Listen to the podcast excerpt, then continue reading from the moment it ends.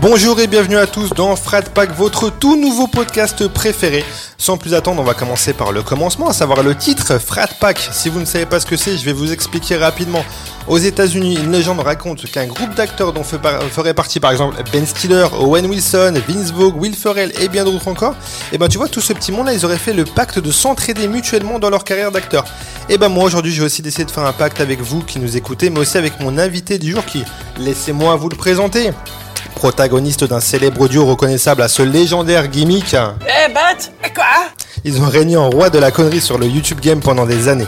Passé par le cinéma, la BD, le dessin animé la télé, derrière ces airs de grand dadé qu'il a pu interpréter, se cache un homme soucieux de son environnement, souvent acteur d'actes éco-responsable afin de devenir, pour les siens, le réalisateur d'un monde meilleur. J'ai nommé Baptiste Lorbert. Bienvenue Baptiste. Bah merci, elle est belle cette présentation. Elle est pas mal, t'as mis Baptiste, je vais, te, je vais rentrer dans le vif du sujet avec toi. Je vais te proposer un pacte. Est-ce que tu acceptes que durant ce, podcast, pardon, toi et moi, on se parle franchement, détente comme si on était de bons vieux amis?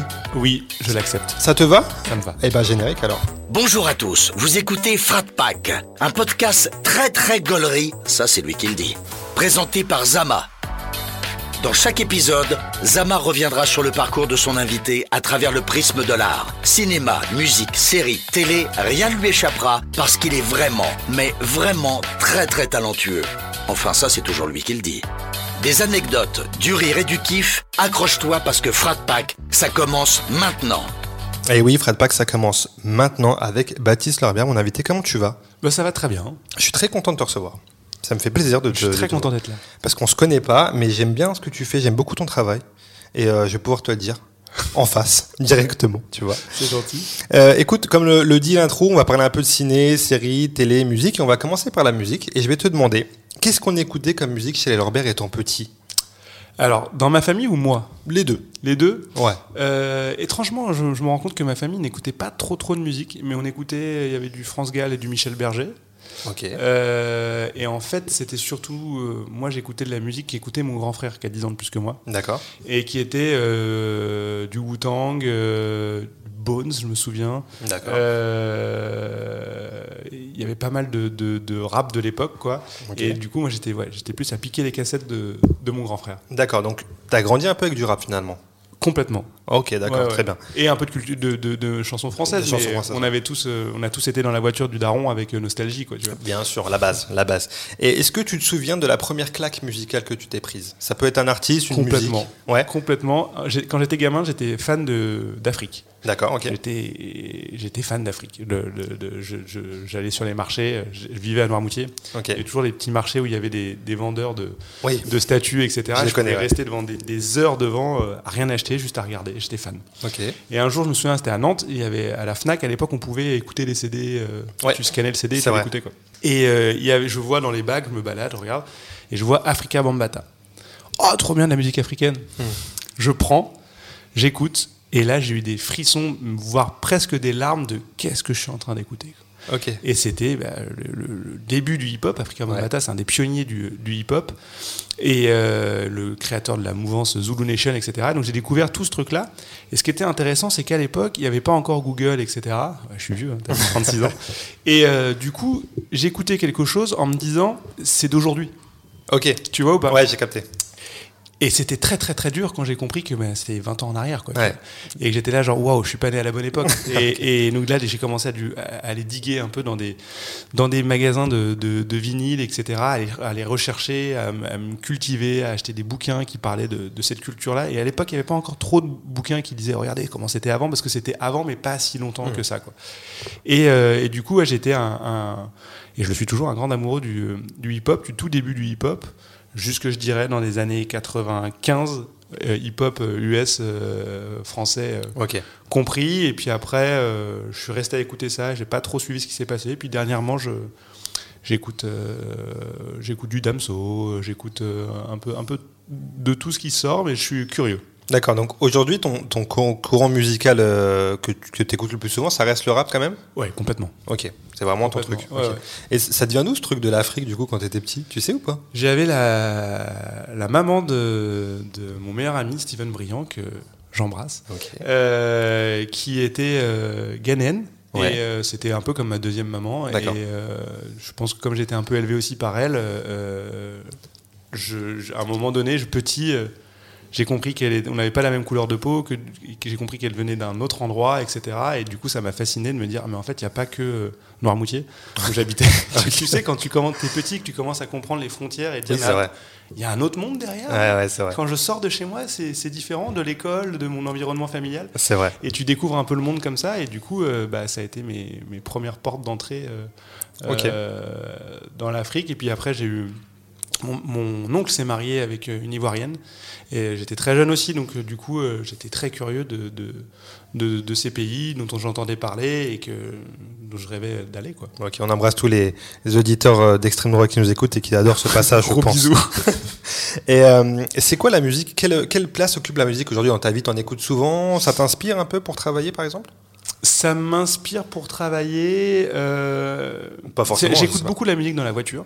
Ouais. Euh, et, euh, et j'ai des moments où j'écoute des musiques et je me dis putain, ça c'est une scène de film, ça c'est un truc. Mm. Et du coup, ça m'inspire dans, dans l'énergie que ça va donner à mon écriture, à, à, ma scène que je suis en train d'écrire, etc. Ça, ça va être euh, plus ça. Après, il y a un côté ouais, de défoulement, de, de... j'ai jamais écouté de la musique pour m'apaiser.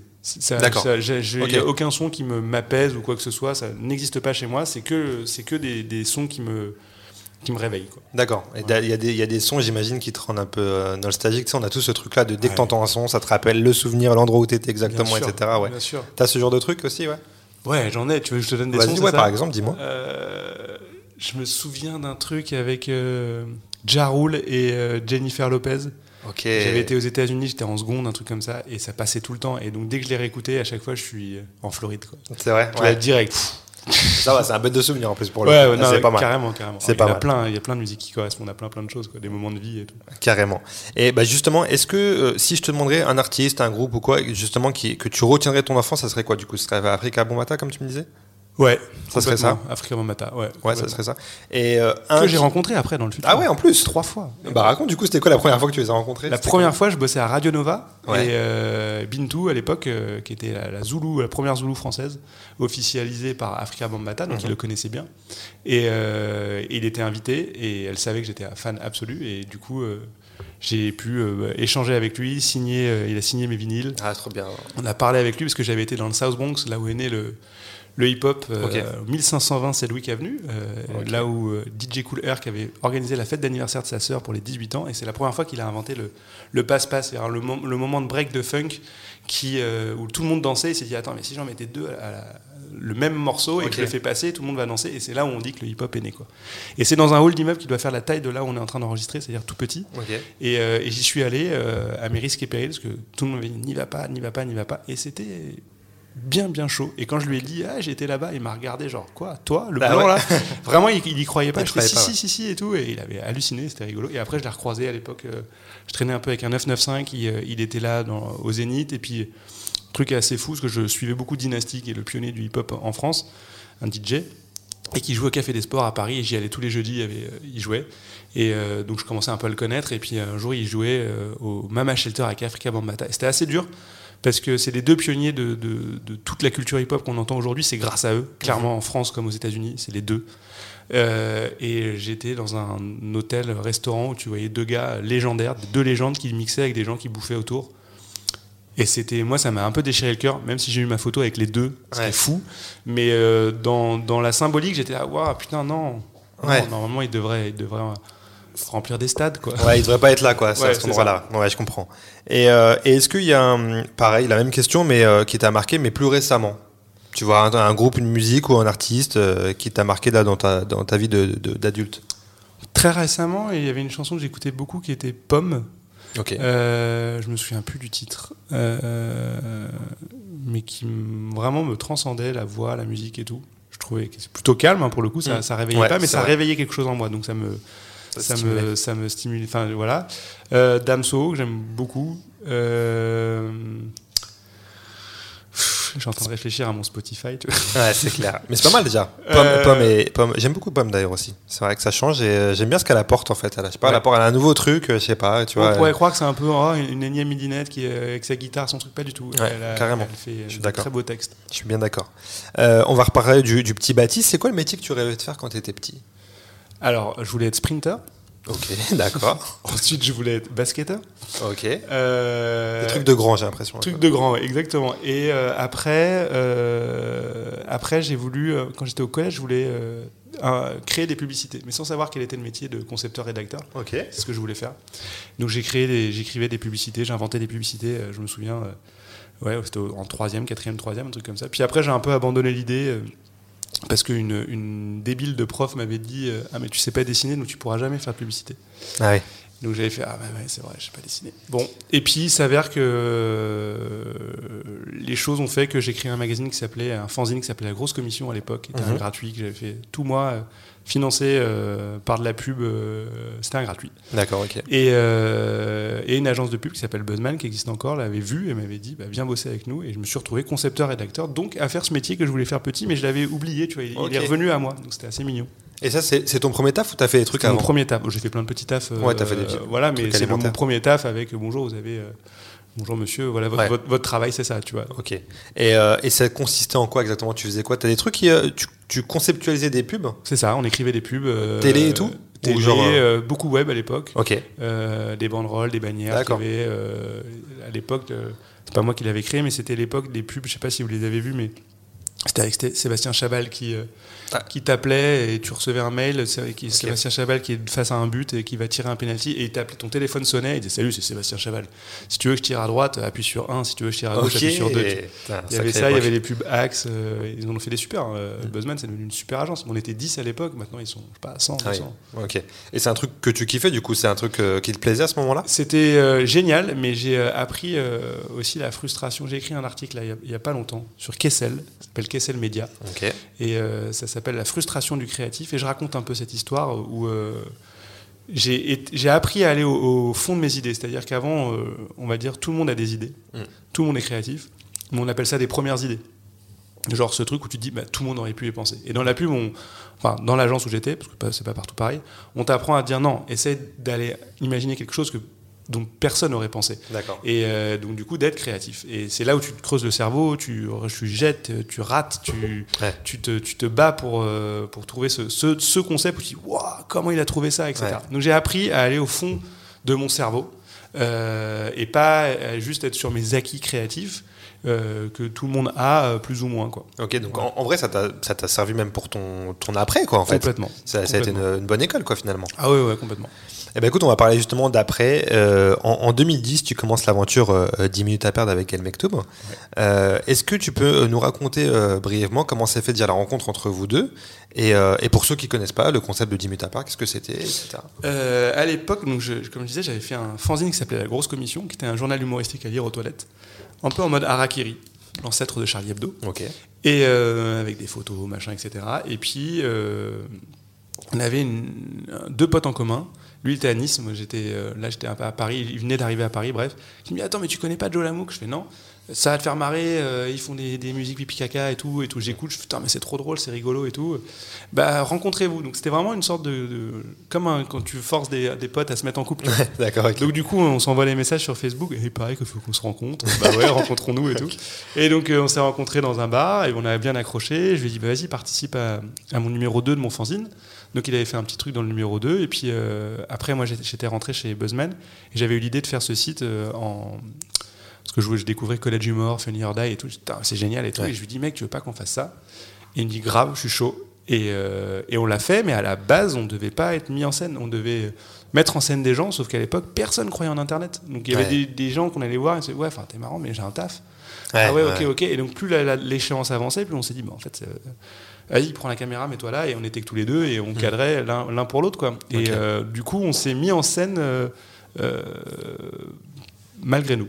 Ok, ouais, parce qu'il y avait pas. Mais c'est ouf parce que c'était il y a, il y a finalement c'était il y a 12 ans. Ouais. Il y a pas si longtemps que ça. Ah, moi, j'ai l'impression que c'était hier. Bah ouais, et de se dire que euh, tu vois, personne n'y croyait, alors qu'aujourd'hui, voilà, c'est devenu euh, la base en fait de faire Bah ce genre de choses, tu vois. C'est ouf comment les, les temps ont changé Ah, assez mais c'était que ça, donc, tous les interviews qu'on avait, les reportages, c'est regardez, euh, euh, ils ont arrêté leur métier pour ça, Ouais.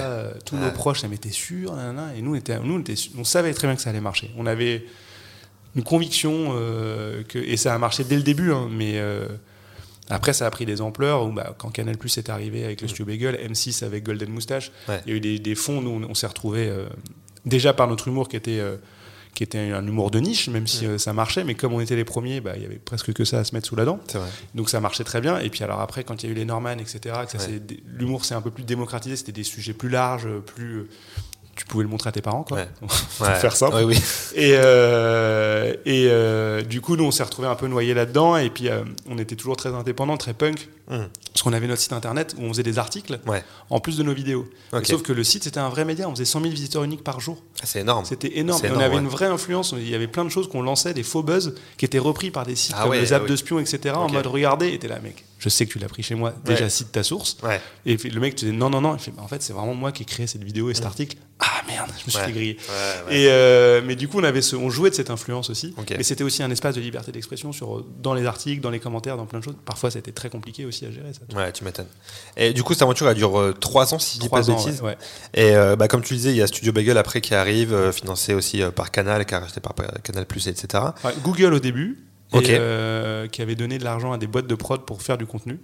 Et 10 boîtes de prod, et puis c'est euh, le Studio Bagel qui avait le plus marché, et très vite ça a été racheté par Canal+. Ok. Et euh, donc à ce moment-là, c'est une, une, aventure, comme tu disais, il y, a, Studio Bagel et il y a Golden Moustache, un peu, c'est les deux grosses entités à ce moment-là sur, sur YouTube. Est-ce que tu peux nous raconter un peu comment ça se passe, ce, petit passage Studio Bagel, enfin comment, comment on passe de, vous écrivez à deux, enfin vous créez à deux, à, il y a un collectif un peu plus grand bah, C'était un peu, ce qu'on s'est séparé aussi avec Gaël, mhm. comme toujours histoire de duo, c'est un couple, on est un couple. Euh, et, et, moi, j'avais continué d'imiter à perdre, et lui avait rejoint le, Studio Bagel, qui était euh, plein de gens du web euh, qui se réunissaient, et puis bah, on se connaissait tous, quoi. Et puis après, moi, d'imiter à perdre s'est arrêté. Je travaillais chez Canal Plus en tant qu'auteur, donc je les voyais, etc. Et puis un jour, on, s'est revus, genre, bon, allez tu t'emmerdes Ouais, moi aussi. Vas-y, on refait un truc ensemble. Donc, du coup, on a refait Batégaël. Enfin, on a créé Batégaël. Mhm.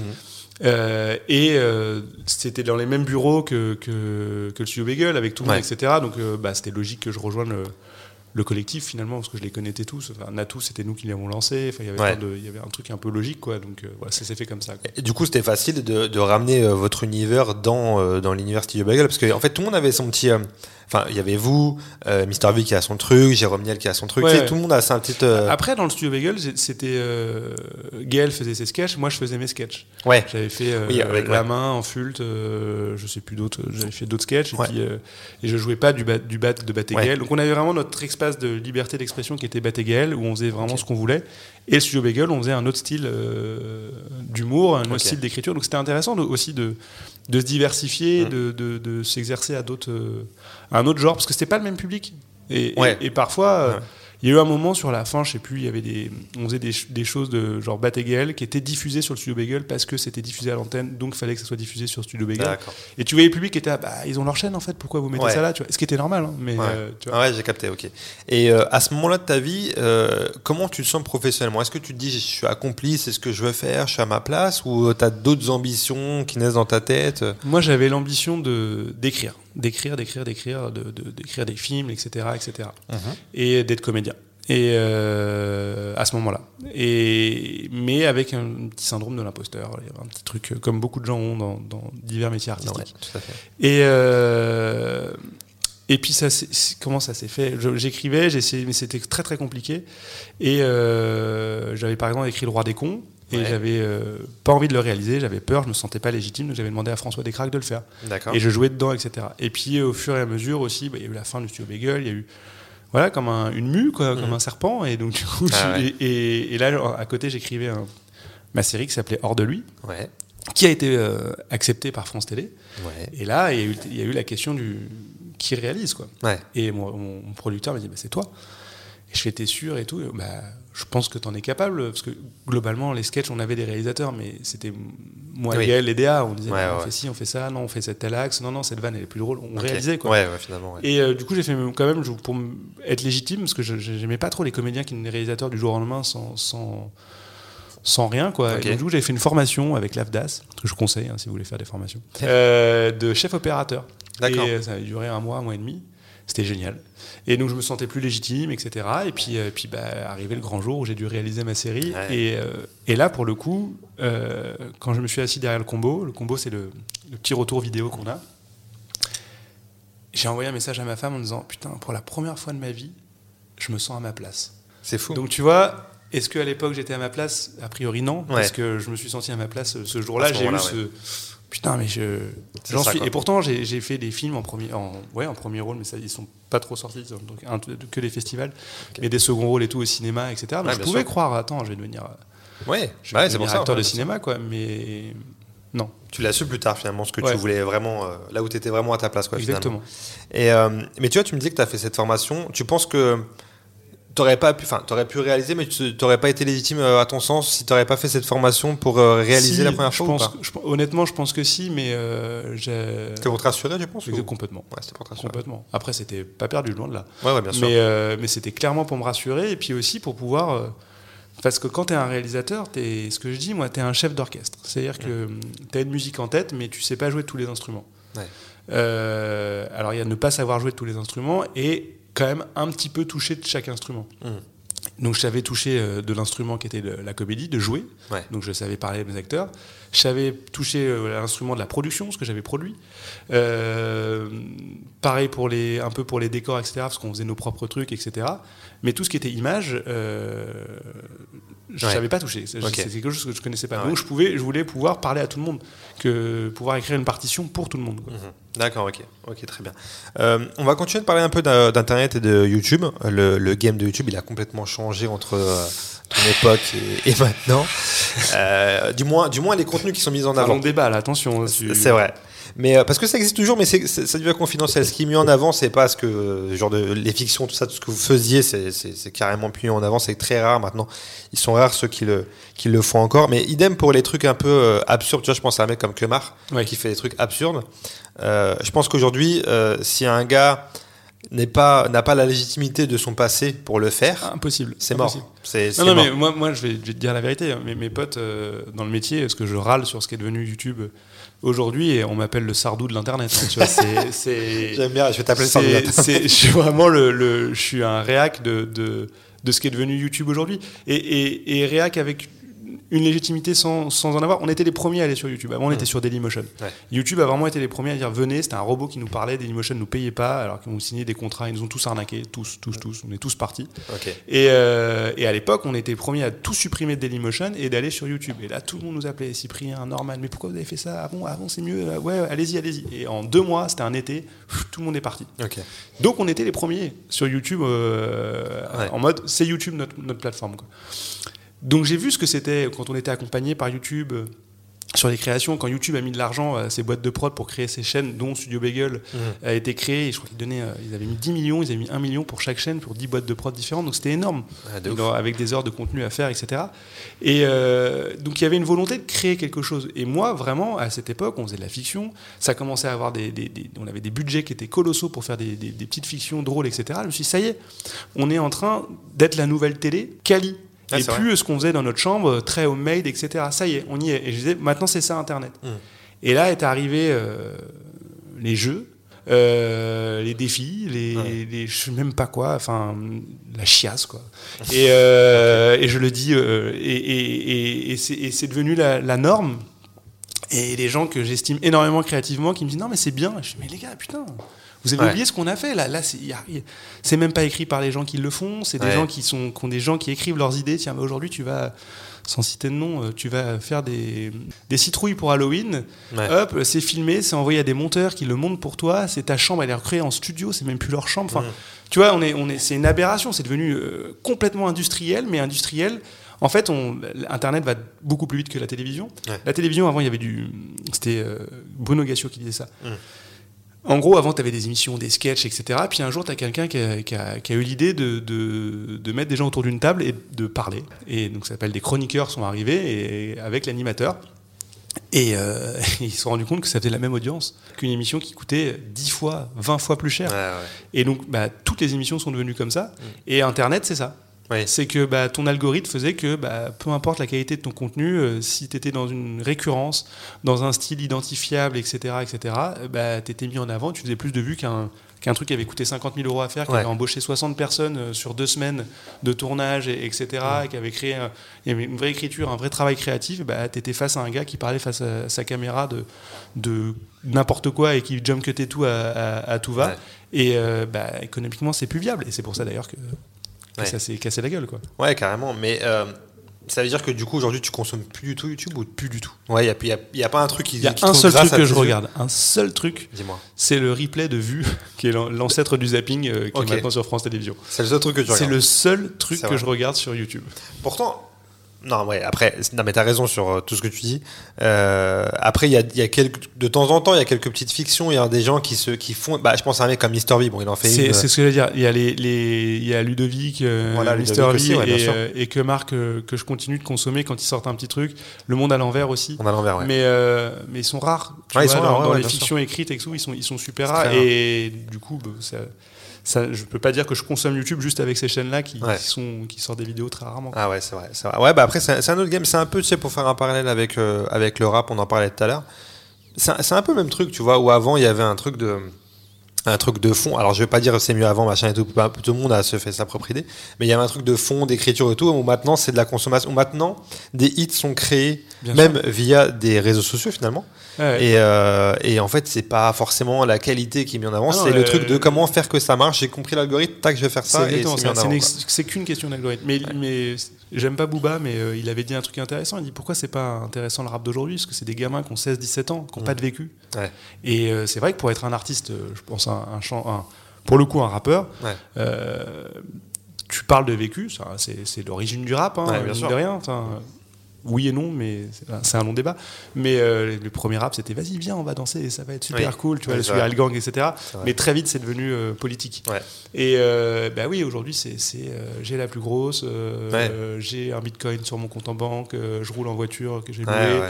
Et, et c'est inintéressant, donc c'est t'es emballé par la mélodie s'il y en a une. c'est très compliqué, hein. mais pareil, hein, tu vois, je vais faire le sardou du rap, mais. mais bon, quand moi j'écoute les, les, les NTM, euh, les, les, textes, et que tu t'écoutes Cool Chain et que tu lis Cool Chain, tu fais mais ou du Solar, tu fais mais qui est arrivé à la hauteur aujourd'hui? Il y a peut-être Nekfeu, euh, Orelsan, peut-être dans, quelques, ouais, il y en a quelques-uns, mais, mais c'est d'une beauté lyrique, d'une profondeur, d'une et puis avec des couilles. Euh, ouais, cool Chain, euh, cool Chain et, et, et, Joe Star, quand tu écoutes leurs textes, c'était bah, c'était vraiment les gens de la, de la, de, de, la rue qui, qui, qui, se prenaient des, qui se faisaient arrêter, qui, euh, qui, qui, gueulaient sur le, le, pouvoir en place avec des, des, des vrais textes, des, et puis pas juste on les encule, on les encule, on les encule. Ah, Même si les gens vont reconnaître, vont juste euh, se souvenir de, de Nick la police, euh, etc. Mais tu vois, c'est. Ouais, carrément. Non. Et Qu'est-ce qui, euh, à ton avis, a, généré ce, truc qui a basculé? C'est quoi? C'est les réseaux sociaux, tu penses, qui a accéléré ce truc de euh, on fait de la quantité et plus trop de la qualité? Euh, Sûrement, parce que les réseaux sociaux, eux, avaient déjà cette logique d'algorithme. moi, je pense que c'est le, le business, en fait. c'est tout est géré par le business. Et ça, c'est l'entertainment. On mm. parle de rap, de, de, de vidéos, c'est de l'entertainment. C'est un business. Et à partir du moment où ça génère suffisamment de trafic, les financiers sont là. Au début, ils arrivent en, mode t'inquiète, je te donne des sous, mais cool, fais ce que tu veux et tout. Puis après, il y a les annonceurs. Et c'est toujours. Finalement, c'est les marques hein, qui gèrent tout. Les marques, c'est eux qui financent la télévision. C'est les annonces publicitaires qui font qu'on a des programmes télé. Sur Internet, c'est parfois quand on a des contenus euh, un peu plus quali euh, en termes d'image. Hein, c'est parce qu'il y a une marque euh, qui est, derrière. c'est les, pubs qui sont diffusées devant les vidéos qui financent les créateurs c'est les marques, les marques, les marques, les marques qui, gèrent tout. La radio, c'est pareil, c'est les pubs qui y a à la radio qui permettent euh, de diffuser les tubes. Enfin bref, c'est finalement c'est eux qui donc c'est le business. C'est même plus camouflé de toute façon quand tu regardes YouTube maintenant, c'est annoncé directement, c'est en partenariat avec un tel ou un tel. Mais même artistiquement, c'est-à-dire que si tu veux faire des sous. Euh, dans le cinéma, euh, dans la musique, dans, sur Internet, etc., il faut que tu restes dans, dans ton cadre. Sinon, dès que tu sors du cadre, que tu es politiquement incorrect, tu deviens un indépendant. je trouve génial dans la forme, tu vois. Je suis un indé. Pourquoi?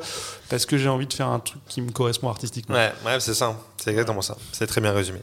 Euh, écoute, on va passer au premier jeu. C'est un premier jeu qui va faire appel à ta mémoire. Ok. Et je vais te, euh, te pitcher des sketchs. Et tu vas devoir me dire s'ils sont de Batéguel ou pas. D'accord. On en a écrit très, plus de 300. Exactement. Exactement. Est-ce que tu es prêt? Tu te sens prêt? Ouais, je suis prêt. Ça marche. Première histoire.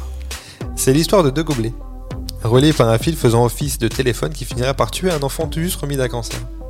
Pas d'égal. Pas Un de nos premiers sketchs avec euh, Mathilde Amé. qui Exactement. Dans, dans le sketch. Alors je vais spoiler donc. Et, euh, et Romain, Ronan- Romain Duduic, qui depuis est devenu un énorme TikToker. Ok. Genre 2 millions 5, Ah ouais un truc comme ça. Ouais, ouais, ouais. Et à l'époque, c'était un gamin. Ouais. Et, euh, et depuis, ouais, euh, je crois que c'était un des premiers trucs dans lequel euh, Il a, il a il tourné. jouait. Ouais. Il y en a beaucoup hein, qui ont fait leur, pro- leur, C'est leur vrai premier pas. commencé, ouais, bah, Ouais. j'imagine. J'imagine. En même temps, comme tu le disais vous étiez les pionniers, donc euh, j'imagine que ouais. Euh, L'histoire d'un homme qui a un poussin jaune en plastique coincé dans la bouche. Euh, coincé dans la bouche? Ouais. Non, dans la bouche, quoi. Ah si, bah t'es Gaël. Non? Ça doit me dire. Il cherche du soutien. Oui, non, peut-être. Euh... Si, si, si, si, t'es Gaël.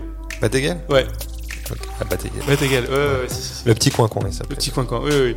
Je te rappelle. Euh, L'histoire d'un homme a battu, euh, qui a battu le record d'apnée en restant 11 jours sous l'eau. Studio Bagel. Studio Bagel. Exactement. Ah, tu, tourné, en, tu dit. en- tourné en Guadeloupe. Tourné- Ah ouais, je suis en Avec Timothée Hochet qui faisait ce. Exactement. Exactement. Euh, L'histoire d'une application qui sert à changer des tringles de rideau. Euh, Tringler, euh, Bategel, avec Vanessa Guide. Ouais, exactement. L'histoire d'un homme qui se fait passer pour un provincial alors qu'il cache le terrible secret d'être parisien. Studio Bagel. Ok, C'est pas moi- mal. C'est moi qui joue. là. Exactement. L'histoire d'un homme qui se fait ghoster par la NASA. Qui se fait ghoster par la NASA? Ouais. Ghoster par la NASA Studio Bagel, je pense. Tout ce qui est NASA, c'est un peu plus Studio Bagel. Parce que c'est quand c'est la NASA qui t'a mis sur la piste. Ouais, c'est ça. C'est C'est ça. c'est le sketch lu. Où Ah tu oui, oui, où oui, t'es oui, le c'est mec, vrai. euh, tu Ah, joues le mec. le voilà. faire en plus. Voilà. Euh, je t'en fais une petite dernière. Franchement, eh, t'as t'as géré, hein Je t'en fais une petite dernière. L'histoire de, de Bonbon qui aide à faire un spectacle de marionnettes. Ah, euh, Bategel. Magique. Ah oui, j'aime ouais, je le regarde celui-là. Ouais, c'est, ouais, je me suis retapé des épisodes pour, euh, pour faire ça, putain, c'est fou. Est-ce que tu penses que de- vous auriez pu faire. Euh, déjà, bon, t'as fait un sans vois, faute. je vois ta question arriver. T'as fait un sans faute. La question, elle, elle est classique, celle-là. Est-ce que vous pensiez qu'on peut rire de tout? Non, mais est-ce que tu penses que vous auriez pu faire autant de choses aujourd'hui En vrai? tu peux enlever la moitié du catalogue de Bategel Ouais. et de 10 minutes à perdre. C'est triste, hein C'est euh, extrêmement triste. Euh, je vais revenir le sardou, hein, parce que je, je- Et c'est aussi Internet, c'est la liberté d'expression. Maintenant, euh, plein de, de- de- de gens euh, s'expriment et sont écoutés. Ouais. C'était quelqu'un qui disait ça, je trouvais ça assez vrai. Après, je dis, tout le monde a le droit de s'exprimer, mais c'était pendant la, la période du, du Covid, il y avait un médecin qui, qui disait Non, mais attendez, euh, les anti-vax, machin, etc. euh, c'est c'est- à l'époque, euh, quand il n'y avait pas les réseaux sociaux, il y avait les PMU. Il y en avait qui, qui, dé- qui déblatéraient leurs conneries, et puis euh, le patron du bar leur disait Bon, bah, vas-y, t'as trop bu, casse-toi, tu vois. Sauf que bah là, non, il n'y a pas, t'as trop bu, Ouais. casse-toi, quoi. Et, euh, et du coup, c'est c'est terrible parce qu'il faut s'excuser. Et dans l'humour, quand tu commences à t'excuser trop, c'est que c'est qu'il y a un problème. Ouais. Euh, nous, on n'a jamais cherché à faire à, provoquer. On a toujours cherché à mettre un sous-texte, une ironie, comme le faisait euh, Coluche, euh, et, sans dire euh, attention, on était ironique. quand on faisait le truc raciste, là, Ouais. c'était de l'ironie et tout. Non, tu le comprends ou pas? Il y en a qui le comprenaient pas.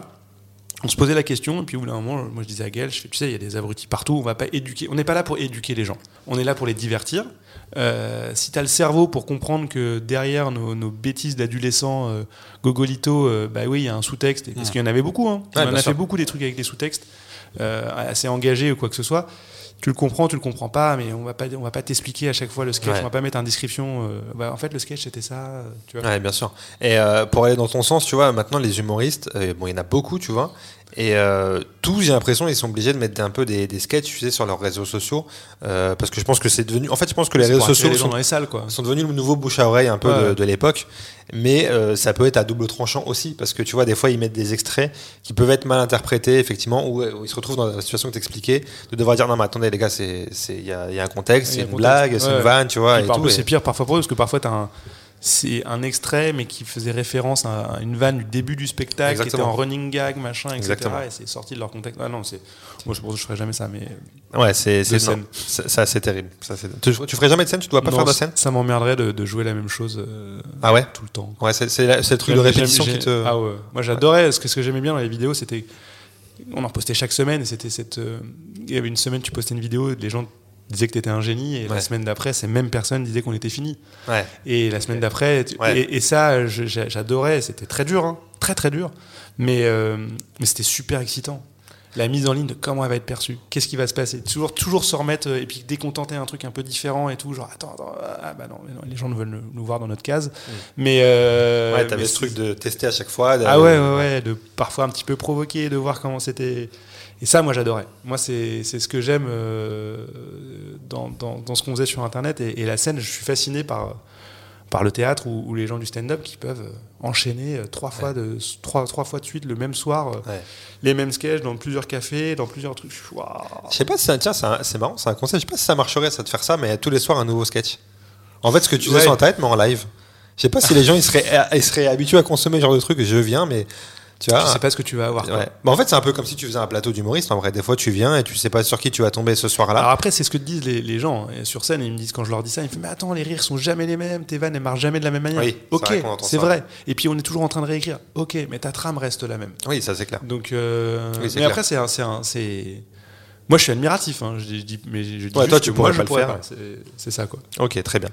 Euh, on va passer à un, autre média euh, très sympa qui est la télé. Euh, vous avez fait un petit passage qui n'a pas eu un grand succès dans le Grand Journal. Oh non. dans le Grand Journal. À l'époque, je crois que vous succédez à Bref. Bref, et c'était pas forcément de succès, de succès, de succès, de succéder, de succéder à bref qui était le plus dur. C'était aussi le SAV qui s'arrêtait.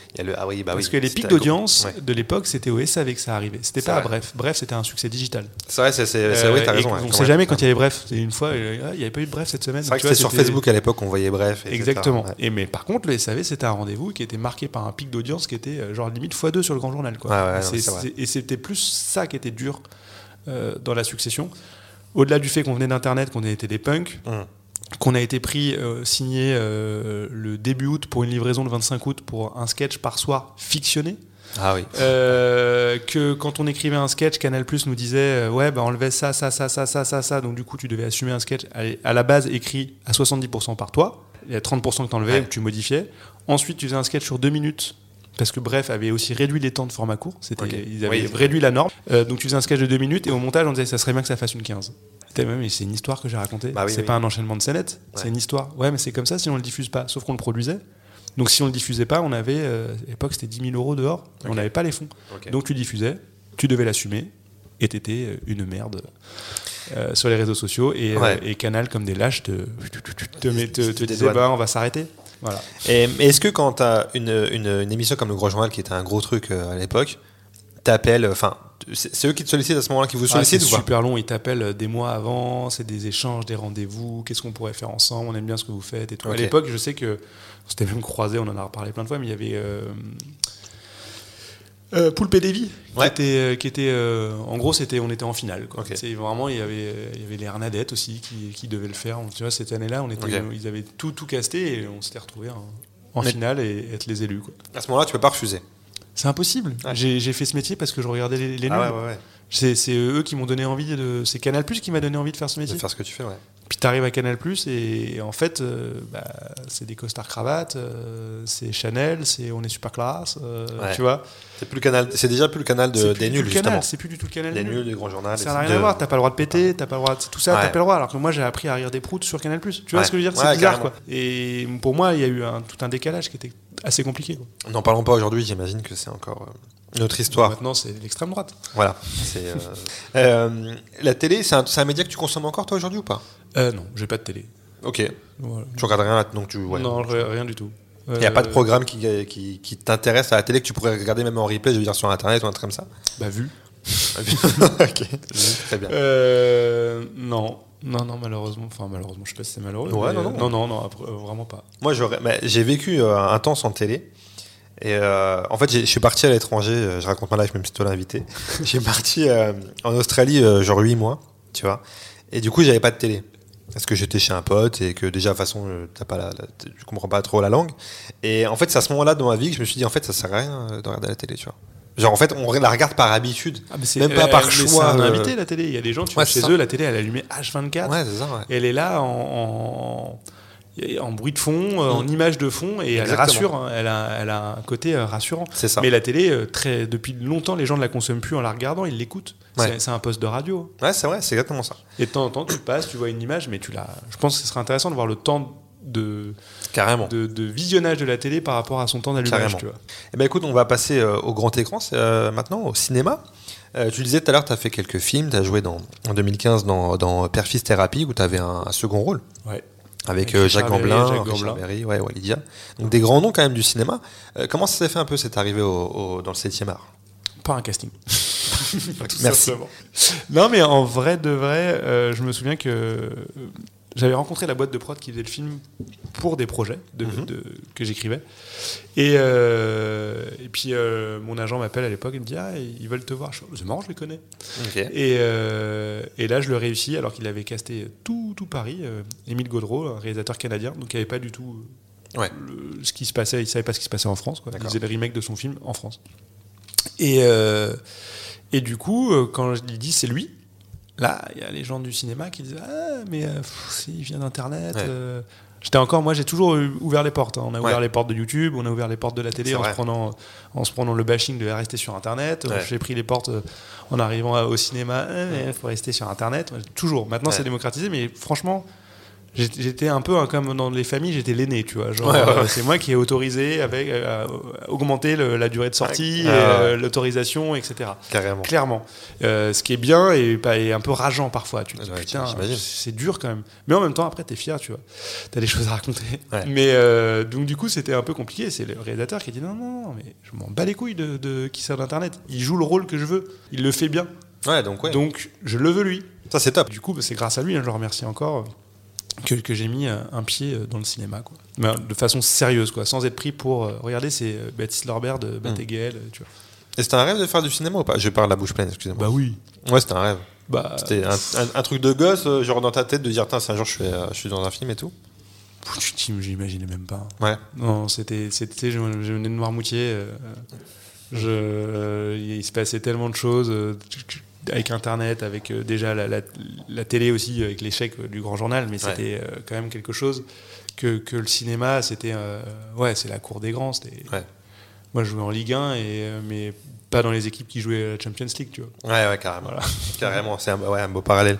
Et euh, même après, t'as cro- t'as côtoyé Gérard Junior dans un autre film euh, un peu plus tard, si je dis pas de Ouais, j'ai bêtises. fait une scène avec lui ou deux, je sais plus. euh, Mais c'est charmé quand même de- Ah d'avoir non, mais des, j'ai rencontré- des, des noms comme ça. Et est-ce que de la part de ces gens-là, t'as as eu ce truc-là, de, de- de- ce que tu disais tout à l'heure, de dire c'est un gars d'internet ou pas du tout Euh, Euh, j'ai- senti ce truc de ah c'est cool si on, si je me froisse pas avec cette personne là tu vois parce que maintenant ça se passe sur internet et il faut que je sois connu sur internet. Il y a beaucoup de, Ah oui, ah bah gens de cinéma qui ont utilisé la notoriété euh, des gens d'internet et encore aujourd'hui hein, Oui, oui, pour euh, pour être connus des jeunes des gamins parce que leurs enfants les- les- nous regardaient tu vois. Moi à chaque fois c'était ah mes enfants adorent etc mais ils sont venus faire des conneries nous, Maintenant, euh, les- les- à l'époque, c'était pas le cas. Il touchait pas sa fille.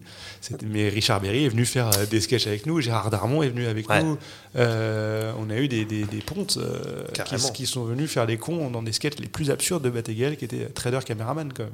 Ouais, donc t'avais déjà ce truc-là de dire ouais, que les grands noms veulent se dire tiens, il y a un truc. Ils, ils ont senti le filon, ils savent que sur internet il y a un C'est- truc. et- C'est la peur d'être un gars. Et ce que je comprends, c'est genre, je Ouais. peux pas passer à côté. euh, tous mes enfants ne savent absolument pas ce que je fais. Et par contre, ils connaissent tous ces gens-là. Ouais. Donc si, Oui, je moi le nombre de fois, enfin, ah là là, faut que tu fasses une vidéo pour mon fils. euh, ah là là, mais ils sont tellement contents que je fasse ça avec toi. T'as envie de dire, mais toi, t'es content. Ouais, c'est clair, c'est vrai. Et euh, tu, tu me dis ça, ça me fait penser à un truc. Il y, a des- il y a souvent des gens de notre génération, enfin, ouais, de 30 ans, tu vois, qui te disent euh, Putain, mais moi j'ai grandi avec vos vidéos et tout, machin. Ça, te fait quoi d'entendre ça Ah, du quand t'as le gars en costard qui te dit, ah là là, mais moi j'étais j'étais au collège quand je regardais tes vidéos. Moi j'ai 36 ans, tu vois. t'es là, Ouais. Euh, T'étais au collège, c'est-à-dire, enfin, là, j'ai l'impression que t'as des enfants et un travail. euh, voilà, c'est le cas. Et- mais comment ça Et puis tu fais le calcul, c'était il y a 12 ans. Ouais, Donc, bah ouais. euh, il est juste rentré très tôt dans la vie active. Un peu trop tôt.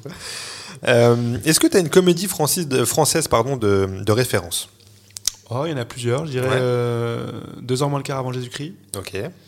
Euh, de Jean-Yann, si je dis pas de bêtises. Ouais, c'est ça. Euh, bon, j'ai été élevé aussi avec les bronzés. Toi, t'es plus comédie quand tu quand es spectateur ou pas, ou pas forcément? Pas forcément. Non, Non, non, tu- non, tu- pas y a forcément. pas- t'as pas un truc, Je- Non, pas forcément. J'allais dire je préfère les comédies. Non, c'est faux parce que ma série euh, préférée de tous les temps, euh, sur tous les points de vue, c'est Better Call Saul. Donc, euh, Donc ouais, pas comédie. donc non, mais j'adore les comédies. Non, je suis pas genre, je regarde que les comédies. ou, Ouais, euh, ouais, c'est pas, t'as pas un truc. Je, je regarde pas trop de films d'horreur parce que ma femme aime pas trop ça et puis mm, moi ça ça m'intéresse pas plus que ça. Ouais, je suis pareil que toi sur ça. Carrément. J'arrive pas à me. Ça me fait rarement peur déjà. Ouais. Donc, du coup, je me dis en fait, je perds mon temps à regarder Moi, c'est un un truc. peu glauque. euh, Moi, ça me met plus mal à l'aise que ça me fait peur. Ouais. quand maintenant, ils essayent, ils surenchérissent Oui, un peu les trucs et je suis là. oh, ouais, d'accord. Bon. Ouais, carrément, carrément. Est-ce qu'il y a un film euh, classique de ton enfance que tu retiendrais? Que tu connais, réplique par cœur, que tu as vu un milliard de fois? Le dîner de con. Ouais. Parce qu'à l'époque, euh, mon frère était projectionniste dans un cinéma et je l'accompagnais pour déchirer les tickets et il était diffusé tout le temps. Ok. Euh, le dîner de con, le baron de Munchausen Je connais pas ça. de Terry Gilliam. Ok. Ça, c'était la VHS. je l'ai- euh, usé. Ouais, je. Euh, ouais, je dirais c'est comme ça là. c'est- les deux qui me viennent. euh, Il y en a sûrement d'autres. Ouais. C'est les deux qui me viennent, euh, qui me viennent en tête. quoi. Ok. Et est-ce que. euh, Ah, si, un, un- Ah, un prince à New York. Ouais, après New York. Tu as vu le- la suite là Ouais, sur. ouais, ouais, Vous voyez pas sa tête, mais il l'a vu malheureusement. ouais. Ah ouais. Ça m'a fait. Ouais. Mm. Moi, je suis contre les suites 20 ans après. Je, perso, je. Comme je- Space Jam, je l'ai pas vu, mais juste la bande annonce, j'ai fait. Pareil. Non. Pareil, j'aime pas. Et encore là, si tu me diras, c'est même pas le même acteur, tu vois. Mais souvent, Oui. quand ils prennent le même acteur, qui, il y a plus ce- ce- cette, cette énergie qu'ils avaient euh, 20 ans avant ou 25 ans avant. Là, je vois qu'ils ont fait. Je sais pas si t'as vu, ils vont faire euh, euh, L'arme fatale 5, Ah non, j'ai pas vu. 25 ans après le, le 4. Pareil euh, bah, avec, les- avec Mel Gibson. Ils sont à la retraite. Ouais, c'est ça, tu vois. Et je me dis, non, les gars, c'est bon, laissez, laissez ça là. Et, euh, et est-ce que, au contraire, tu as un film qui, euh, qui est, qu'on t'a survendu, surcoté, où t'as- on t'a dit, ouais, regarde ça et tout, euh, français, américain, peu importe, récent ou pas, et au final, tu as été déçu, tu dis, ouais, bon. Un truc qui te vient? Genre vraiment m'a dit faut que tu le regardes et tu vas adorer? Ouais, par exemple. Ah ouais, mais je vais me faire. Les gens vont dire quoi? Euh, Once Upon a Time in Hollywood. Je me suis emmerdé. Bah, je l'ai pas encore vu, et tu sais quoi, j'arrive pas, alors que je kiffe les acteurs, enfin, DiCaprio Bah, Brad Pitt, mais j'arrive pas. Tarantino, Tarantino. et tout, tu vois. Ouais. Et, euh, et tous les. En fait, ça fait bizarre parce que tous les. les les gens que je respecte dans leur culture cinématographique, Ouais. etc., ils t'en parlent en mode euh, non mais c'est une Rolls, machin Ouais, et tout. Et du coup, j'ai j'ai l'impression d'être euh, d'être un beauf, tu vois, et d'être là, genre, moi je, je- moi, je me suis emmerdé en fait. Donc euh, c'est long, euh, j'ai pas accroché, euh, ça arrive, hein. Donc euh, ouais, euh, je pense euh, ce Ça film. serait. Mais j'ai eu beaucoup de retours comme toi hein, sur ça. hein, Ouais. J'ai eu des gens, pareil, bah, qui ont dit ouais, bah, bah, chef-d'œuvre, et d'autres qui ont dit ouais, c'est long, je me suis emmerdé et tout. Donc euh, comme quoi. c'est- Mais comme on me dit sur Better Call Saul, tu vois. Genre ouais, j'ai du mal à rentrer dedans et tout, et du coup, c'est vrai que je suis là, mais non. Bah tu vois, on va, tu sais quoi, on va, je laisse ça pour tout à l'heure. On va en reparler tout à l'heure. On va en reparler tout à l'heure. Euh, du coup bah, eh, c'est parfaite transition pour parler de ta série. On parle de série là finalement. Donc euh, donc hors de lui, euh, qui euh, je le rappelle est dispo totalement gratuitement Ouais, sur, sur Télé. France.tv. Ouais. Exactement. Euh, vous pouvez euh, télécharger l'application, elle est gratuite, vous regardez ça partout sur votre téléphone, votre tablette, il n'y a pas de problème. Alors moi je vais être très franc avec toi. Je vais te donner mon avis comme si tu n'étais pas en face de moi, comme si je parlais pas au réal, euh, au créateur de la série et tout. Franchement, Euh, désolé de vous interrompre, je voulais juste vous rappeler que si cet épisode vous plaît, vous pouvez mettre 5 étoiles sur votre plateforme de streaming habituelle. Voilà, c'est tout ce que j'avais à vous dire. j'ai grave kiffé. Ok. Vraiment, Bon, je bah, te le dis prends, alors. sincèrement. Parce que ça va faire très hypocrite de dire ça parce que tu es en face de moi. Je pourrais, on pourrait croire que je suis en train de te saucer en disant oui, tu as fait une bonne série. Mais franchement, je la conseille vraiment. C'est, pour moi, c'est vraiment au-dessus des séries françaises qu'on peut voir sur les plateformes Netflix et compagnie, machin. Ah, mais merci. Euh, déjà, c'est un, format, c'est un format 26 minutes et ça, te fait, ça Ouais. se fait de plus en plus rarement. C'est toujours très long les épisodes maintenant d'une série, c'est une heure et tout. Euh, quand t'as des enfants, tout ça, machin, c'est compliqué de s'organiser. Là, c'est un format qui est vachement bien. Et je vais te dire, tu sais, moi, j'aime bien regarder. euh, je vais à la salle de sport, j'aime bien regarder une série des fois euh, format court justement quand je suis à la salle, quand je travaille et tout. Et, euh, et du coup, je, me, je, je m'étais, je lancé dans ta série en me disant bon, c'est un format court et tout, c'est nickel et tout. Pour te dire, j'ai regardé, je crois, trois épisodes à la salle et c'est tellement addictif que je suis rentré chez moi et j'ai regardé On est directement. sur des séances d'une heure et demie quand même, attention, c'est pas mal. Ouais, c'est pas mal, c'est vrai. Et, euh, et je suis rentré chez moi et j'ai fini la série. Tellement, genre, j'étais. ouais Ah ouais, je te jure, j'étais à Il y a fond beaucoup de gens qui me disent ça, c'est cool. Ah ouais, mais, mais vraiment, c'est, ça, se, ça se consomme grave Ça se à chaque fois, ça se exactement. Et à la fin, chaque fin d'épisode, t'as envie de voir ce qui se passe après et tout. Et, euh, et du coup, c'est vachement bien. Je sais que t'en parlais tout à l'heure, c'est une série que t'as mis apparemment longtemps à, à, À créer, monter. à pouvoir Ouais, vendre, etc. Est-ce que tu peux nous raconter un peu euh, comment s'est fait euh, tout ça, quoi? Bah, À la base, c'était un court métrage que j'avais écrit. Ouais. Et euh, je l'avais proposé, j'étais à Canal+, à Canal+, je voulais le faire en court métrage. Et puis, ils m'ont mis presque un an à me dire non. Ok. Donc, tu vois, le genre de perte de temps. Et puis, je rencontre Hervé Bellec, qui est producteur. J'aime bien son nom déjà. C'est le meilleur producteur du monde. Et je tournais à l'époque, comment je l'ai rencontré? Je tournais dans, je sais plus. Tiens, c'est pas mal ça. Ouais, j'aime bien Nos ça. jours heureux. Euh, non, nos jours, le- nos- ouais, nos jours, non, pas nos jours heureux. Enfin bref, une série sur France 4. Je sais plus le titre exact. Ok. Euh, et c'est le producteur et euh, et on parle et puis je fais ah, moi j'écris blablabla Mm. blablabla. Bah, envoie-moi des trucs donc je lui envoie plein de trucs et on se revoit il me dit écoute moi j'ai adoré hors de lui là ce court métrage c'est génial et tout je, fais, ah, je me dis je vais pouvoir faire le court métrage il fait mais faut en faire une série Ok. et je fais ah bah ouais je sais pas il fait dors dessus et on se revoit Mm. on s'est revu la semaine d'après et puis bah il avait mis la graine quoi donc euh, là j'ai fait mais oui en fait on va en faire Ouais. une série quoi Ok. et donc du coup, euh, bah, on a écrit, enfin j'ai écrit, et on s'est fait refuser de tout Et mais c'est- tout le monde. c'était quoi les raisons? On, te, on, te On adore, c'est génial, on adore, mais tu comprends, c'est l'histoire d'un mec qui pond de l'or, Ouais. compliqué, tu vois. Et je fais, bah ouais, mais enfin, c'est vraiment une histoire d'amour en fait surtout. Si Ouais, t'as vraiment mal lu le projet, mais c'est pas grave. Ouais, c'est compliqué, mais c'est génial. Tout Ouais. le monde, tout le monde, tout le monde, tout le monde. Et France Télé fait un appel à projet à l'époque. Je crois qu'il y a eu 200, 400 projets, je sais plus, qui ont été euh, envoyés. Et donc on l'a envoyé. Je j'y croyais pas du tout. Mhm. Et puis euh, il m'appelle, il fait bah on est on est sélectionné. Et euh, mais c'était le début ça, Ouais. tu vois. Après euh, il y a eu plein plein plein d'échanges, etc. Et puis on a, moi j'y croyais pas jusqu'au jour où on était sur le plateau quoi. Tu vois. Ça c'est fou. hein. Ouais. C'est fou. Et t'as eu quoi comme retour sur la série là depuis Elle est sortie quoi il y a en décembre ça va presque faire un an. En Ouais, novembre, en novembre, novembre, novembre. 2021. Ok. Et euh, t'as eu des retours du coup j'imagine depuis le temps. Ah bah, ça- On a fait les meilleurs scores de la plateforme de France.tv. On a été sélectionné à Série Mania en sélection officielle, donc c'est un gage de qualité. Quoi. Mmh, Et puis, euh, non, non, bah, des retours, comme tu me dis, les gens l'ont énormément binouaché. Et puis, ce qui est génial, c'est que vraiment, c'est des, des gens.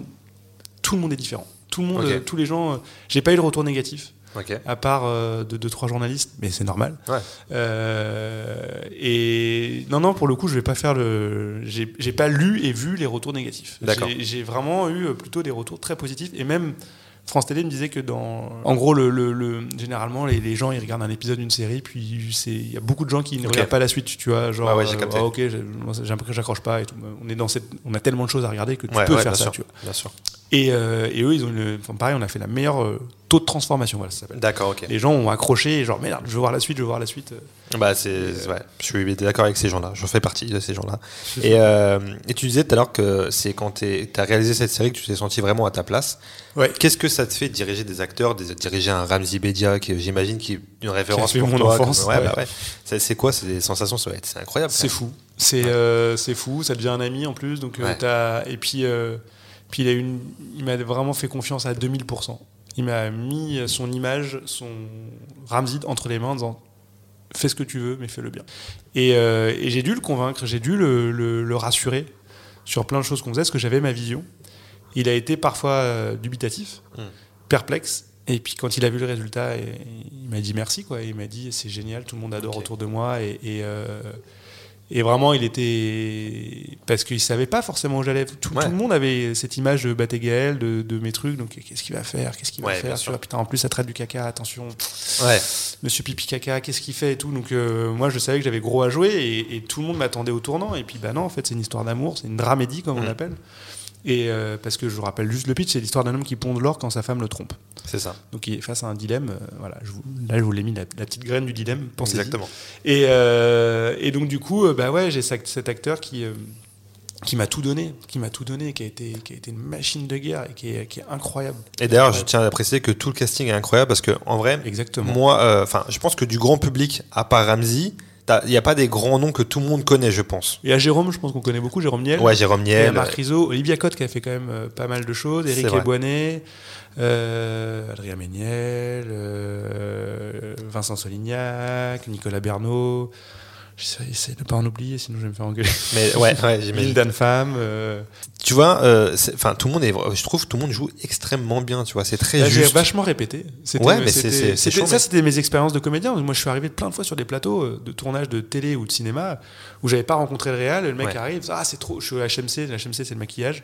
Euh, genre ah ben putain, ça me fait plaisir que tu sois là, c'est cool. Et j'arrive sur le plateau, je sais pas quoi faire. Je connais juste mon texte, mais je sais pas quel ton il veut que je le dise, euh, comment. Je l'ai pas répété avec l'autre personne en face. Et moi, j'avais fait euh, vachement de répétitions en amont avec mes comédiens. Et tous les soirs. La veille pour le lendemain, on répétait euh, texte su. euh, tout, tout ce qu'on allait faire et du coup le lendemain c'était fluide parce que Ouais. dans la nuit tu avais le temps de réfléchir à tes interactions puis tu avais vu avec ton partenaire de jeu ah ouais tiens on pourrait faire ça il y a des choses qui naissaient aussi comme ça Ok. Ah, c'est charmé.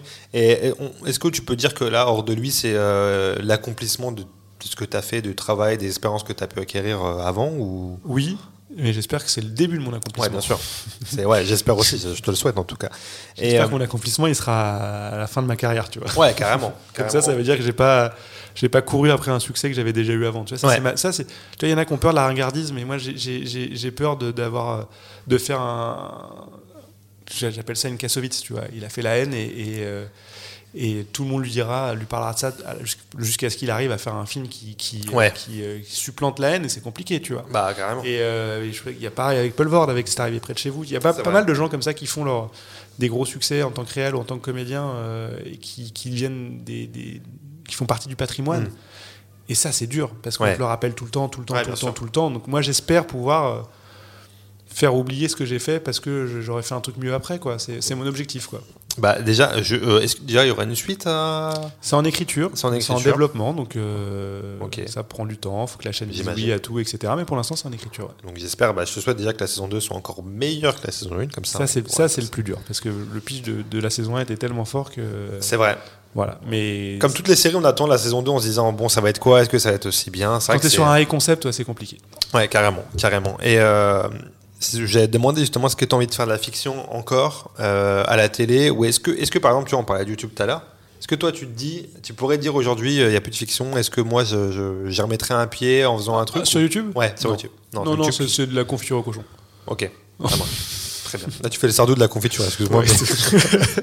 ok, donc ouais, là, là, toi, YouTube, tu dis c'est non, c'est non, c'est plus, c'est pas la plateforme pour ça. C'est plus, c'est plus ça. C'est pas la plateforme. C'est plus la plateforme pour ça. À ton avis, c'est quoi Comment t'expliquerais la satisfaction que t'as d'être réalisateur, de diriger des gens, je sais pas, d'être chef d'orchestre, que tu disais tout à l'heure? Ouais. Ça, ça, devient de quoi, à ton avis, de se dire, euh, je sais pas, y a pour la première fois, tu as fait un truc que tu, voilà, où tu te sentais vraiment à ta place. c'est un truc d'entrepreneur un peu. Moi, j'ai toujours été un entrepreneur, mais euh, la gestion de paperasse, de trucs. Euh, économique euh, m'emmerde. Donc c'est compliqué quand tu es entrepreneur. Donc là, tu es un entrepreneur artistique. Mmh. Euh, du coup, c'est que du kiff. Même si c'est beaucoup d'humains. Ouais, ouais, bien sûr. Comme dans toute société. Ça, ça fait partie, c'est le point commun de tous les entrepreneurs.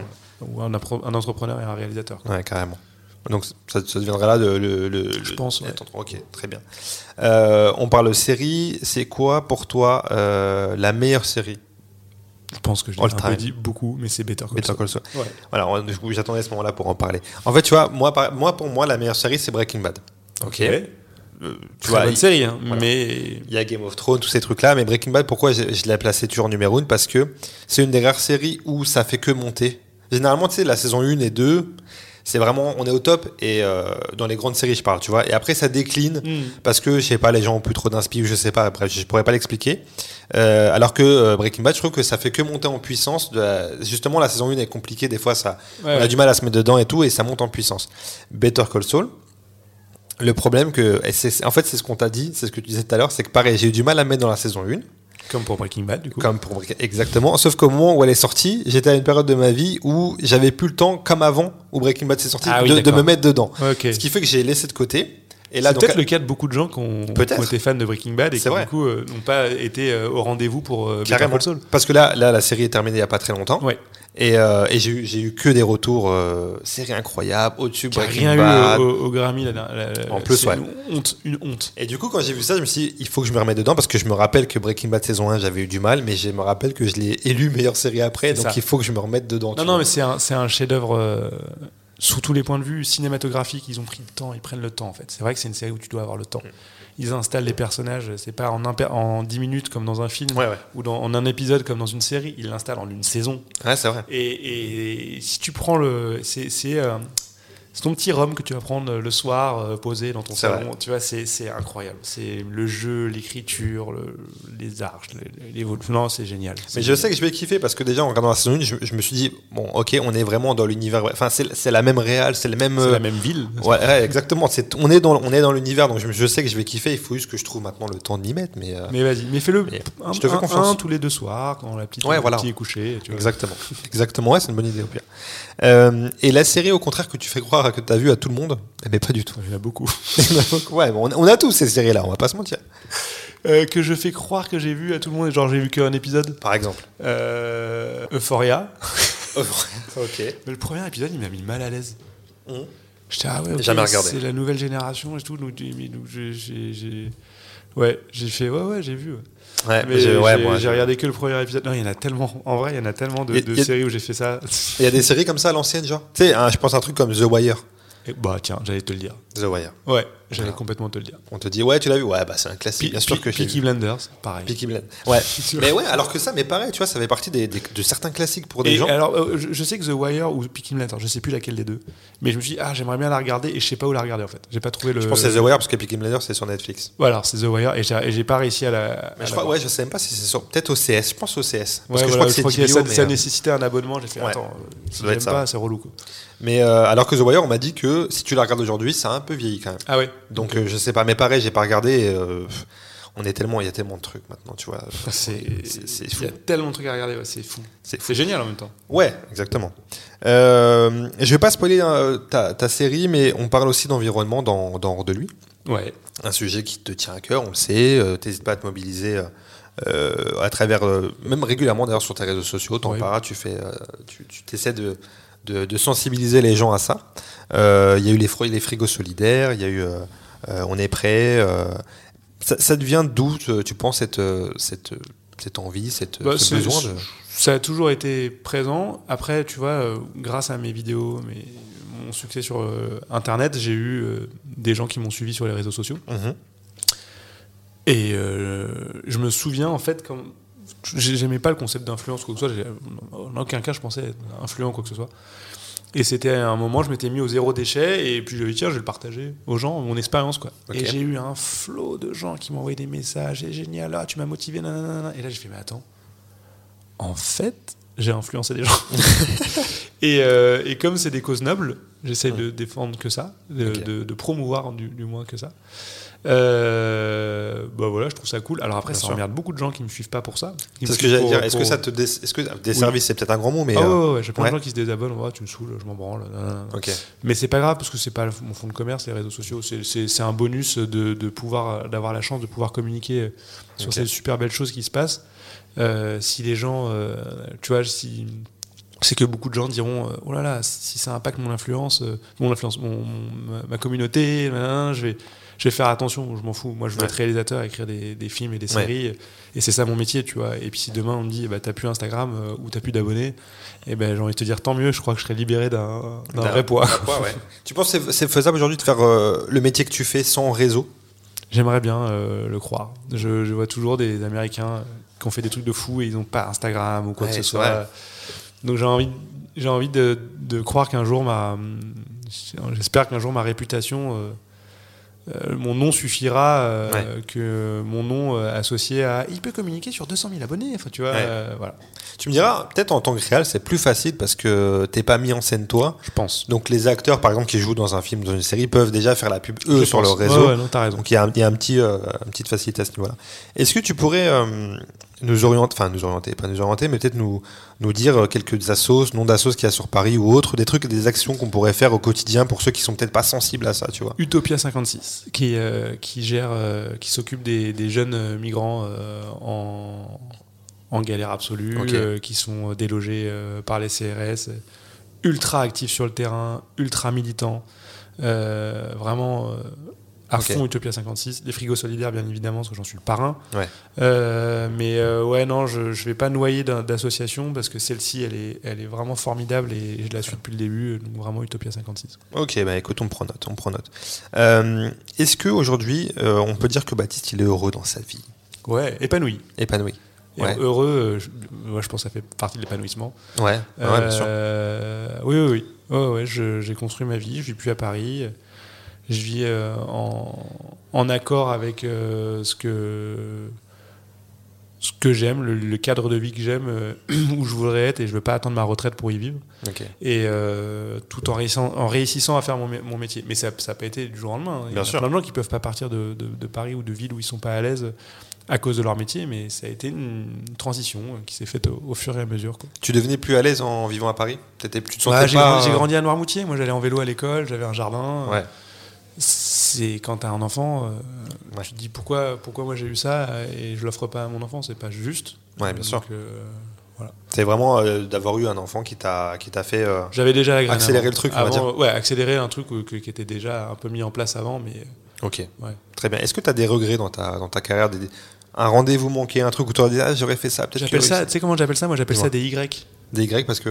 Bah, t'es là et t'as Ah un oui. chemin, et puis si- qu'est-ce qui se serait passé si t'étais Ouais, passé vrai, à droite, pas mal, ça. euh, tu vois? Ouais, carrément. Et, euh, et des Y. Est-ce que t'as des Y dans la vie, tiens? Parce que moi, j'appelle ça des Y. Je sais pas si toi, t'appelles ça comme ça, mais. euh, Ouais, j'en ai. Et après, je me dis que chaque échec forge euh, mon expérience. Donc, c'est assez complexe. Évidemment qu'avec du recul, j'aurais aimé ne pas croiser la route euh, de, notre producteur à l'époque de 10 minutes à perdre, qu'on avait été chercher nous avec Gaël et qui nous a complètement arnaqué et qui a, qui a tout s'est fini en notre boudin à cause de, ce gars-là.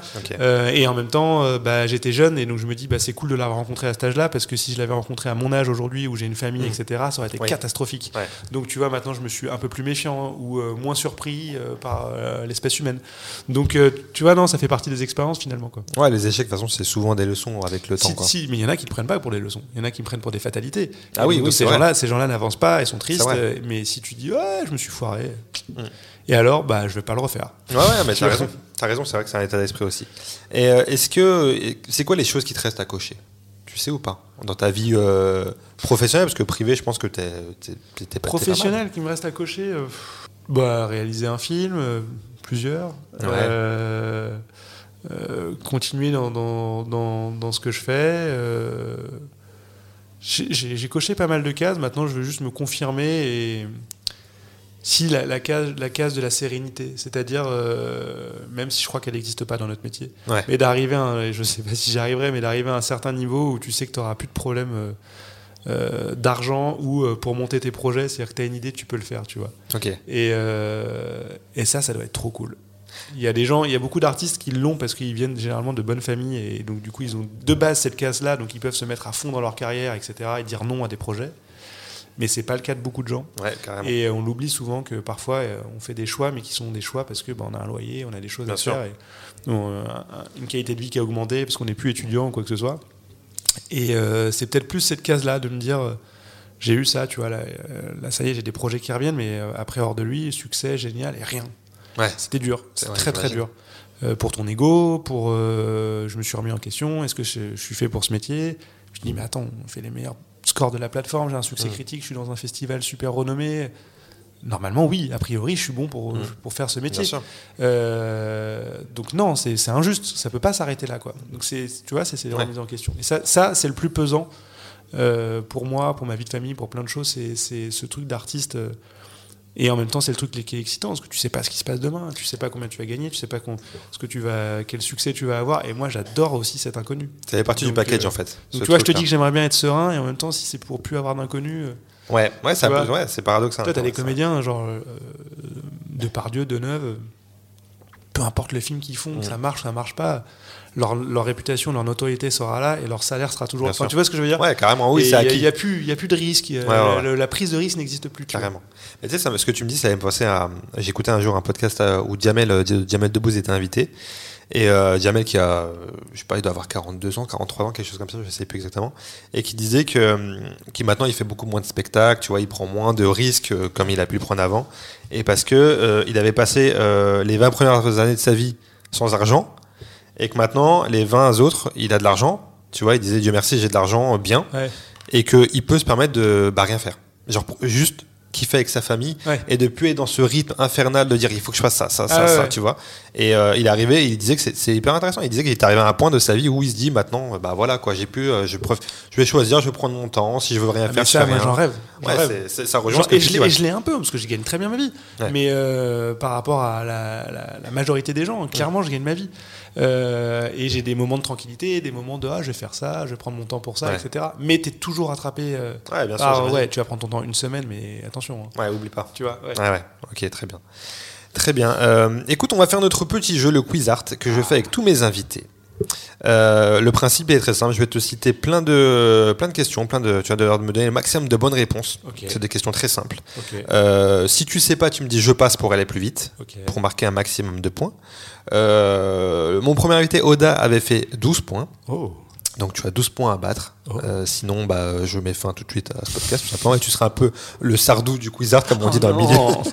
non. Euh, Il y a le chrono, il y a bonne réponse, mauvaise réponse. Et euh, bah pareil, quand tu. si c'est tu- quoi C'est des noms, c'est des trucs c'est, euh, C'est des, c'est des, ouais, c'est des noms, c'est des, c'est des séries, c'est des trucs, tu vois, c'est des, c'est vraiment, c'est très simple. C'est très simple, c'est vraiment une question de rapidité sur le coup. C'est pas une question de la question difficile. Ok, vas-y. Ton rire me fait peur. Je sens que, je sens que t'as très peu confiance en toi sur ça. complètement.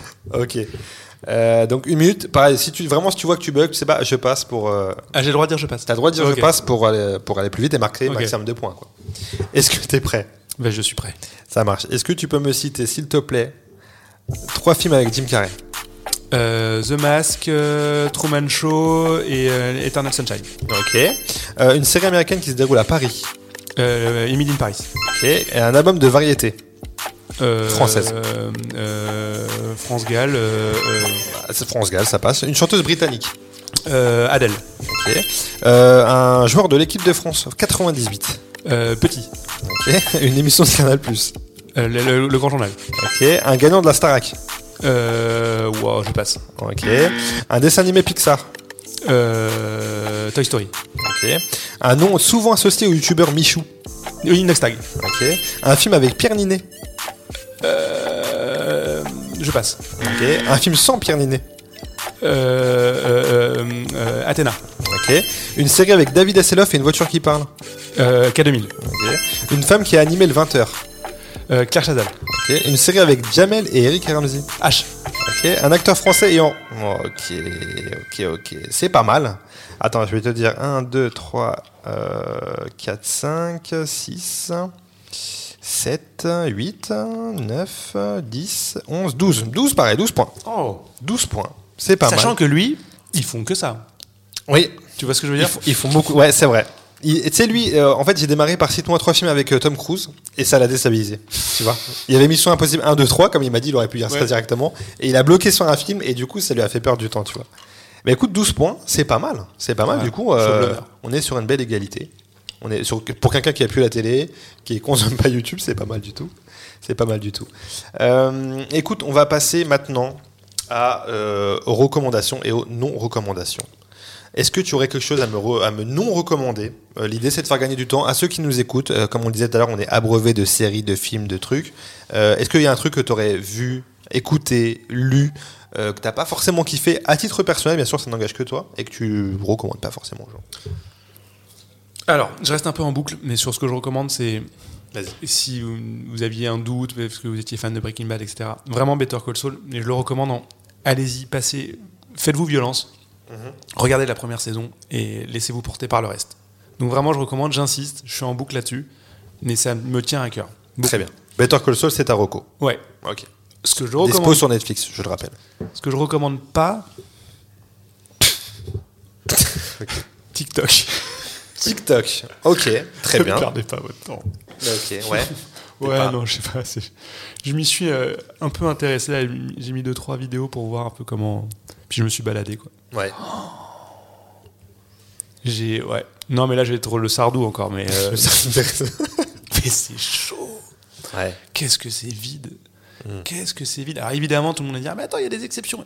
Encore heureux vu le nombre d'abonnés qu'il y a sur ce réseau social, mais Ouais. ceux qui marchent, le, le top, c'est euh, et puis c'est c'est euh, un nid à pédophiles quoi. C'est c'est- c'est- waouh, moi ça me donne des frissons, Ouais. des frissons, les challenges et tout machin. Bref voilà, ne perdez pas votre temps si vous avez dit ah tout le monde me parle TikTok, faut que j'y aille. Franchement, lisez un bouquin, regardez Better Call Saul. Regardez Better Call mais Saul. euh, mais euh, vous perdez pas votre temps sur ce énième réseau social. euh, qui en effet est le numéro un aujourd'hui, mais quand même. Ouais, donc toi, c'est pas. Tu ne recommandes pas TikTok, ok, bah très bien, mais t'as t'as le droit. Hein. Ouais, pour rester sur une petite note sardou, quoi. Ouais, ouais, Sardou qui a été le fil rouge euh, de ce podcast. On embrasse Michel, bien évidemment, ou pas. Mais Euh, pas ses idées. Mais pas, non, pas si- exactement. Euh, écoute, avant de se quitter, il y a un thème que qu'on n'a pas abordé et que j'aborde en fin de podcast, euh, c'est la littérature. Euh, J'en parle pas parce que déjà je suis pas hyper calé, donc j'ai pas envie de faire euh, l'imposteur. Et surtout, euh, je le garde en fin de podcast parce que ça me donne l'occasion de faire un cadeau à mon invité euh, qui est juste là et, euh, et que je vais t'offrir tout de suite. bouge un cadeau. Et je sens que tu, tu auras déjà ce cadeau. Je le sens, je sais pas pourquoi je le sens. Alors, je suis comme toi niveau littérature. Je, je lis pas beaucoup. euh, Bah, regarde, dis-moi. Tu, tu- tu nous diras ce que c'est. Eh ben je l'ai pas, mais je le connais. Subway Art, oh là là, de Martha Cooper. Attends, attends, attends. Si je l'ai, mais euh, pas dans la même version. Ah, ok. Si, si, si. Alors Martha Cooper. Martha Cooper. Comment tu sais que je- que j'adore Je Martha sais Cooper? pas. Écoute, j'ai travaillé un peu comme ça pour ce podcast. De ouf. Martha Cooper, c'est la première photographe qui a, qui a pris. Ah, je suis touché, merci beaucoup. Avec plaisir. Qui a pris en, en, en photo euh, le début de la mouvance hip-hop. Elle était reporter de guerre. C'était Nana. Et le tout début dans le Bronx, fin des années 70. Elle voit ce truc arriver et elle va voir les gars en disant euh, il y a un truc qui est en train de se faire. Ouais, le graphe. Et elle, a- elle était là, elle a, elle a tout pris en photo. Elle a été avec ses gars dans, dans les métros. Et donc c'est- une historienne. Quoi. Enfin, Ouais. c'est- ces photos sont, sont- ont une énorme valeur pour, pour la culture hip-hop et, et aujourd'hui. Et, c'est- et puis, puis c'est des belles photos surtout, c'est des très très belles photos.